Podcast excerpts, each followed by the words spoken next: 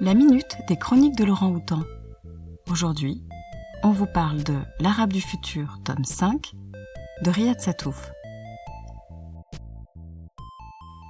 C'est en Bretagne, du côté de Rennes, que l'on retrouve le jeune Riyad, où il s'installe avec sa mère près de ses grands-parents. Changement de pays, changement d'angle de vue. C'est l'autre côté du miroir pour Riyad, le franco-syrien.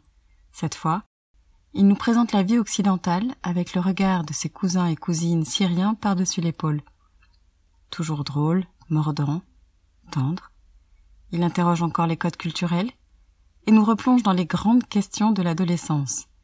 Les potes, le flirt, la maladresse des losers, l'école et la famille dont le modèle commence à s'écailler dans ces années 90. Surtout, il nous raconte la grande rencontre de sa vie. La bande dessinée. Tout ça avec le poids de la tragédie familiale qui n'en finit pas de se jouer autour du petit frère kidnappé par le père. À suivre dans un sixième et dernier tome. Pour ceux qui n'auraient pas lu les premiers, foncez Ou attendez l'intégrale en 2021 Les Chroniques de Laurent Houtan sont un podcast des bibliothèques de la ville de Lausanne. La chronique du jour vous a été présentée par Marilène.